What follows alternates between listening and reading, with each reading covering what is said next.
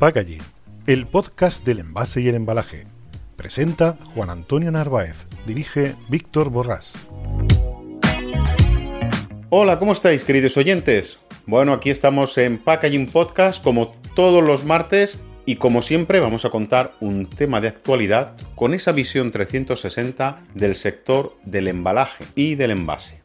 Para aquellos que no me conozcáis, me llamo Víctor Borrás, soy el responsable de marketing de Nauf Industries en España. Y como todos los martes, bueno, vamos a contar distintos temas sobre el sector del envase y del embalaje. Y hoy vamos a estar un poco más cultural, menos técnico y vamos a hacer una breve introducción de lo que es la historia del embalaje y del envase, que se remonta mucho más allá de la conciencia que algunos puedan tener. Porque el hecho de contener y de transportar se remonta prácticamente a nuestros inicios como ser humano. Bueno, como todos los que nos oís desde hace ya más de un año, bueno, prácticamente dos, sabéis que siempre digo que el envase y el embalaje cumple muchísimas funciones y entre las cuales, pues además de las de proteger, la de transportar, pues está la de comunicar, promover, incluso ayudar o facilitar las transacciones comerciales. Pero esto último, que ahora mismo lo vemos como tan obvio, en realidad son aspectos o funcionalidades que acaban prácticamente de nacer si lo vemos desde un punto de vista temporal histórico, histórico temporal. No hace ni 150 años, a lo mejor uno o dos años más, en donde estas nuevas funciones se han incorporado al sector del envase y el embalaje, convirtiéndose en un elemento básico para cualquier operación comercial.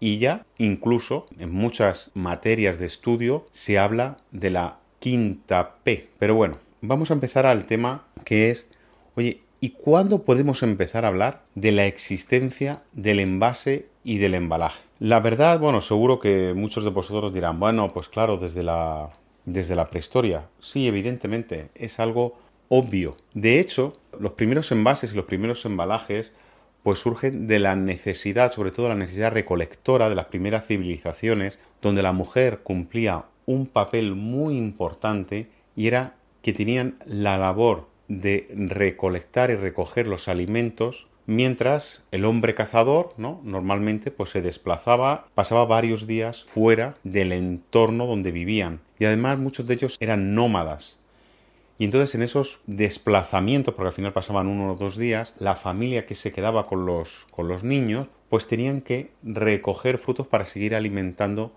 a sus bebés y a sus hijos, ¿no? lo que era al núcleo familiar y en este caso al núcleo tribal. Y claro, para recogerlas, pues utilizaban elementos naturales como pueden ser hojas e incluso en algunas excavaciones se han encontrado frutos vaciados utilizados como cuenco o corchos donde se utilizaban ya no solamente para desplazar, sino también para moler y trabajar. Pero bueno, eso no es ni un envase ni un embalaje. Por ejemplo, la calabaza o cáscaras de coco e incluso pues, las pieles de los animales que comían no simplemente les servían para abrigar, sino también para contener y poder desplazarse durante sus movimientos migratorios. Y ya fue en la edad de los metales en donde en una primera etapa se utilizaban como elemento de corte, como elemento de punción, pero poquito a poco fueron descubriendo que también servían para contener líquidos y para contener productos. De hecho, también las pieles en una primera etapa, trabajadas, se dieron cuenta que también les servía para contener líquidos. Esa circunstancia de utilizar las pieles para mantener líquidos, para trasladar el agua, se llevó a cabo también a través de la observación de los animales que algunos de ellos desplazaban o se guardaban ese agua para después dárselos a sus, a sus hijos o a sus criaturas. Cuando se produjo la mayor explosión de utensilios fue cuando el hombre se convirtió en sedentario y ahí vio la necesidad de requerir pues distintos tipos de instrumentos. Y ahí es donde apareció pues la cerámica más eh, básica, elementos de cuencos pues de tipo cristal a, través del uso de piedras preciosas como puede ser el, el jade donde trabajaban y le daban forma, a través del barro donde le servían para hacer cuencos y, cerámica como botellas que le servían para contener y desplazar, para poder darle de beber a esos animales y para que ese desplazamiento que había desaparecido les permitía guardar y abastecerse en su día a día y almacenar, sobre todo teniendo en cuenta que el ser humano durante todos aquellos miles de años fue aprendiendo el devenir de las estaciones, eso fue aprendiendo la necesidad de almacenar y conservar, como habían visto, como estaban viendo en algunos insectos, ¿no? Quien no habrá visto pues las, las hormigas, cómo van almacenando y van conservando, pero donde realmente nos encontramos un primerito muy importante es uno de los materiales por excelencia del envase del embalaje y es el vidrio. Y ahí nos lo encontramos por primera vez, por lo menos desde un punto de vista documentado, en Egipto, en el año 1500 a.C., donde era muy burdo, pero se hizo una primera vasija donde se mezclaba con, con, piedra, con arena, con silicatos y empezaron a darle esa forma trabajada. Aunque no fue unos años posteriores donde aprendieron que soplando sobre esa amalgama que hemos mencionado anteriormente, pues podían hacer formas. Y ahí es donde surgió el vidrio moldeado, soplado. Con esas técnicas, además, vieron que también podían trabajar otro tipo de materiales, como fue los metales, y empezaron a surgir cajas de plata, de oro, con incrustaciones de piedras preciosas, e incluso fueron aprendiendo que la mezcla de distintos metales le confería una mayor dureza sin perder el objetivo y la belleza que tenían que tener, porque como bien sabéis, el oro o la plata por sí solas son muy endebles y al final necesitan mezclarse con otro tipo de aleaciones para que tengan una mayor rigidez. Otro hito que yo creo que os va a sorprender, por lo menos a mí me llamó la atención, porque hasta lo que he contado ahora, pues más o menos todos lo sabemos. Pero a mí lo que me sorprendió fue, por ejemplo, la barrica. Oye, ¿cuándo surgió la barrica? La barrica ya no la encontramos en la época de los romanos, la barrica de madera. ¿Pero fueron ellos los que la trajeron? Pues sorprendentemente no. Por un bajo relieve de una embarcación, se sabe que fueron los celtas ya habían inventado la barrica como contenedor para la cerveza, para los vinos y para el agua y para contener cualquier otro tipo de semilla. Y se está, bueno, se sabe a ciencia cierta que a pesar que ese es el, el único bajo relieve en la cual se encuentra o se documenta, que es lo que quería decir, perdón, donde se documenta que fue en el año primero antes de Cristo que ya existía la barrica, se sabe que viene de mucho más allá. Y fueron los romanos que ya utilizaban otro tipo, que eran las ánforas, ¿no? Otro tipo de contenedor donde metían pues, sus vinos, sus aguas, ¿no? sus masas, sus eh, semillas, pero se tiene constancia, bueno, se sabe ciencia cierta que simplemente por el desarrollo que tenían, seguramente eh, la barrica fue inventada 2000 años como mínimo antes de ese bajo relieve al cual me refiero. Ya como anécdota también interesante de la importancia que tenían en, su momento los toneleros, que hoy en día pues la verdad es que es una profesión que prácticamente ha desaparecido o es muy residual, aunque la seguimos viendo, y es que ya en la Edad Media ya nació lo que es el gremio tonelero, que aparece en el siglo IX. Pero realmente cuando hay constancia por escrito fue en el siglo XV con Carlos VII de Francia, donde reconoció el estatuto de los toneleros o baglier. Y desde entonces ellos tienen el privilegio de ser los descargadores de vino y son los únicos que tienen el derecho a descargar el vino que viene por barco.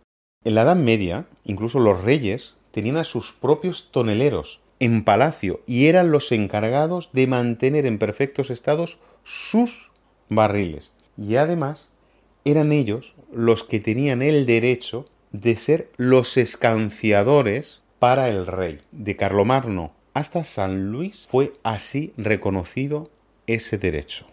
Otro elemento curioso es el del papel, que todo el mundo pues sabemos que el papel proviene de, de China. De hecho, concretamente de Lun, que fue quien lo inventó junto con la dinastía Han. Por lo menos nació en Jiang y es el considerado el padre del papel tal y como lo conocemos actualmente. Lo curioso, el primer documento donde se recogía la existencia del papel fue en un viaje donde un monje anotó cómo en uno de los mercados eh, del Cairo, que era uno de los más importantes en la Edad Media, acordaros que estaba la ruta de la seda, y entonces allí documentó cómo envolvían, y ahí es el hito importante, el hecho anecdótico, donde envolvían con papel para los clientes para después ser vendidos, y envolvían las especias y las verduras. Ya sabéis que antes del papel existió lo que es el papiro con Egipto, pero lo que es el papel tal como lo conocemos hoy en día fue en el año 105 en China y fue Kanlun como os he comentado.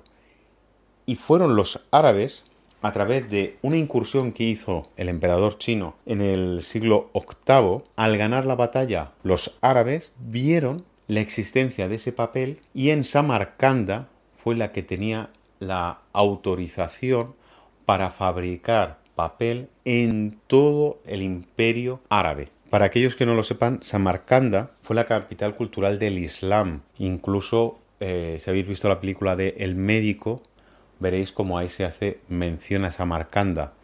Era un núcleo cultural muy importante, pues fue Samarcanda la que tenía el monopolio en el Islam de fabricar el papel. Y a través de la ruta de la seda es como llegó a través del Cairo y se introdujo a Europa. Y como os podréis imaginar, España, lo que era el, el reino, pues fue el primer país de Occidente que fue en conocerlo y utilizarlo. Y evidentemente os imaginaréis por qué, puesto que estaba la invasión musulmana y el comercio dentro del Islam era muy importante.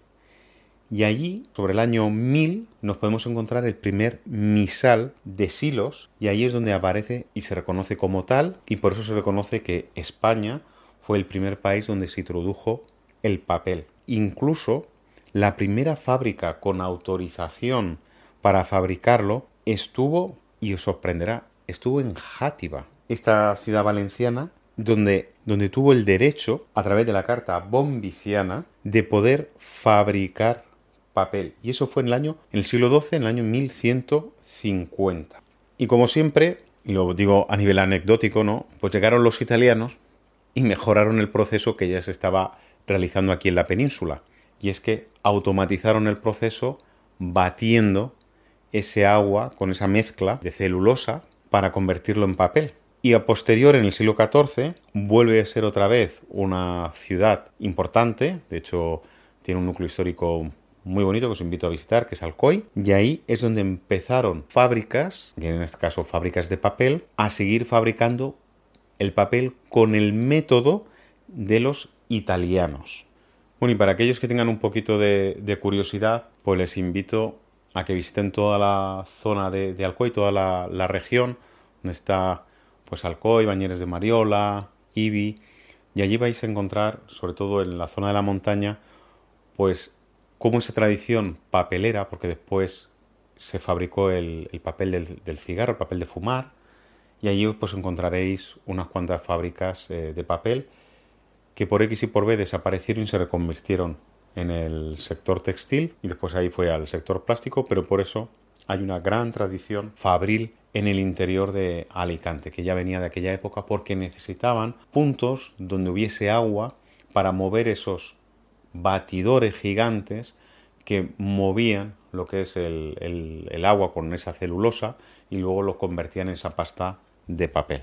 Bueno, pero como habéis visto, estamos ya pues en el siglo XIV y todavía no he mencionado la lata.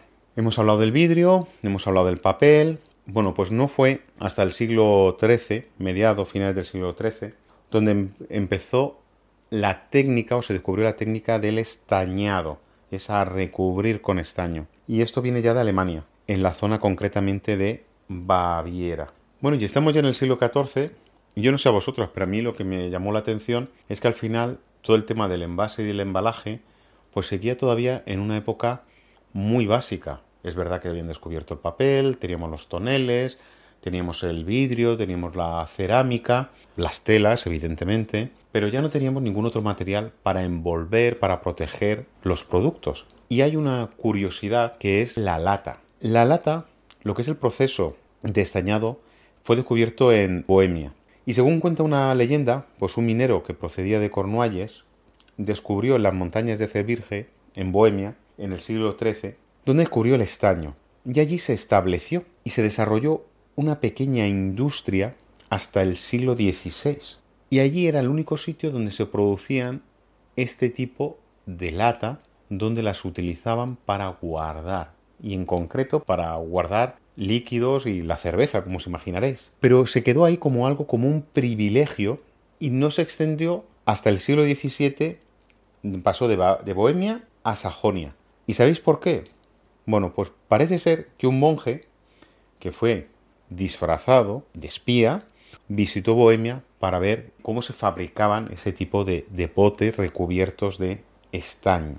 Y entonces, bueno, entró allí, lo vio, lo copió y se lo vendió al duque de Sajonia. Este mismo duque, pues luego lo, lo vendió y lo curioso es que de allí pasó a Inglaterra y luego a Francia. Y de Francia ya, pues evidentemente se extendió en el siglo XIX a toda Europa. Y a Estados Unidos lo transfirió Underwood a través de Boston. Y lo que sucedió es que el acero reemplazó al hierro y mejoró todavía la calidad suya de producción. Y ya como última anécdota, y aquí lo dejaremos hoy, alguno de vosotros diréis, bueno, pero es que el plástico aquí no, no aparece. Es cierto, el plástico como tal es una invención ya del, del siglo XIX y del siglo, evidentemente, el siglo XX, pero sí que podemos encontrar lo que se denomina plástico natural. Por ejemplo, no podemos encontrar en productos naturales termoplásticos y así no lo encontramos con los Horner Company of London, donde trabajaban y utilizaban los cuernos para darle esa forma y crear botellas. Y de ahí, y ahí es donde podemos decir que aparece los primeros indicios o fabricantes de plástico, pero evidentemente no lo es, sino de, un plástico natural. Además de los cuernos, también hay otros eh, materiales naturales como el carey, que también tiene la misma propiedad que los termoplásticos, y es que al calentarse, pues cuando se caliente puede ser trabajada y puede dar formas, pero evidentemente pues estamos hablando de un material que hoy en día es considerado, en aquella época también, considerado un material, una piedra preciosa, ¿no? Bueno, queridos oyentes, hoy ya hemos contado tres, cuatro anécdotas sobre la historia del envase y del embalaje y un poquito más adelante pues nos centraremos en alguna otra historia cuando se inventaron y quién inventó alguno de los materiales plásticos que hoy conocemos o incluso las, las latas que aunque ya lo hemos mencionado en alguna otra ocasión, voy a hacer un, resumen intensivo sobre ese origen. Bueno, queridos oyentes, como siempre, hoy es martes, os deseo una muy feliz semana. Para aquellos que tengan alguna curiosidad, alguna pregunta o alguna necesidad, pues simplemente tenéis que escribirme un comentario o mandarme un, correo. Ya sabéis que siempre difundo el podcast a través de LinkedIn. Allí me podéis encontrar y si tenéis alguna anécdota o incluso queréis alguno participar en el canal, pues seréis muy bienvenidos. Os deseo una muy feliz semana, mejor fin de semana y a pesar de que ya podemos liberarnos de esas mascarillas al aire libre, pues yo siempre os pido que seáis cautos y que bueno, intentemos siempre utilizarlas sobre todo si nos vamos a dar un paseo donde hay mucha aglomeración de gente. Feliz semana, un abrazo a todos, hasta luego.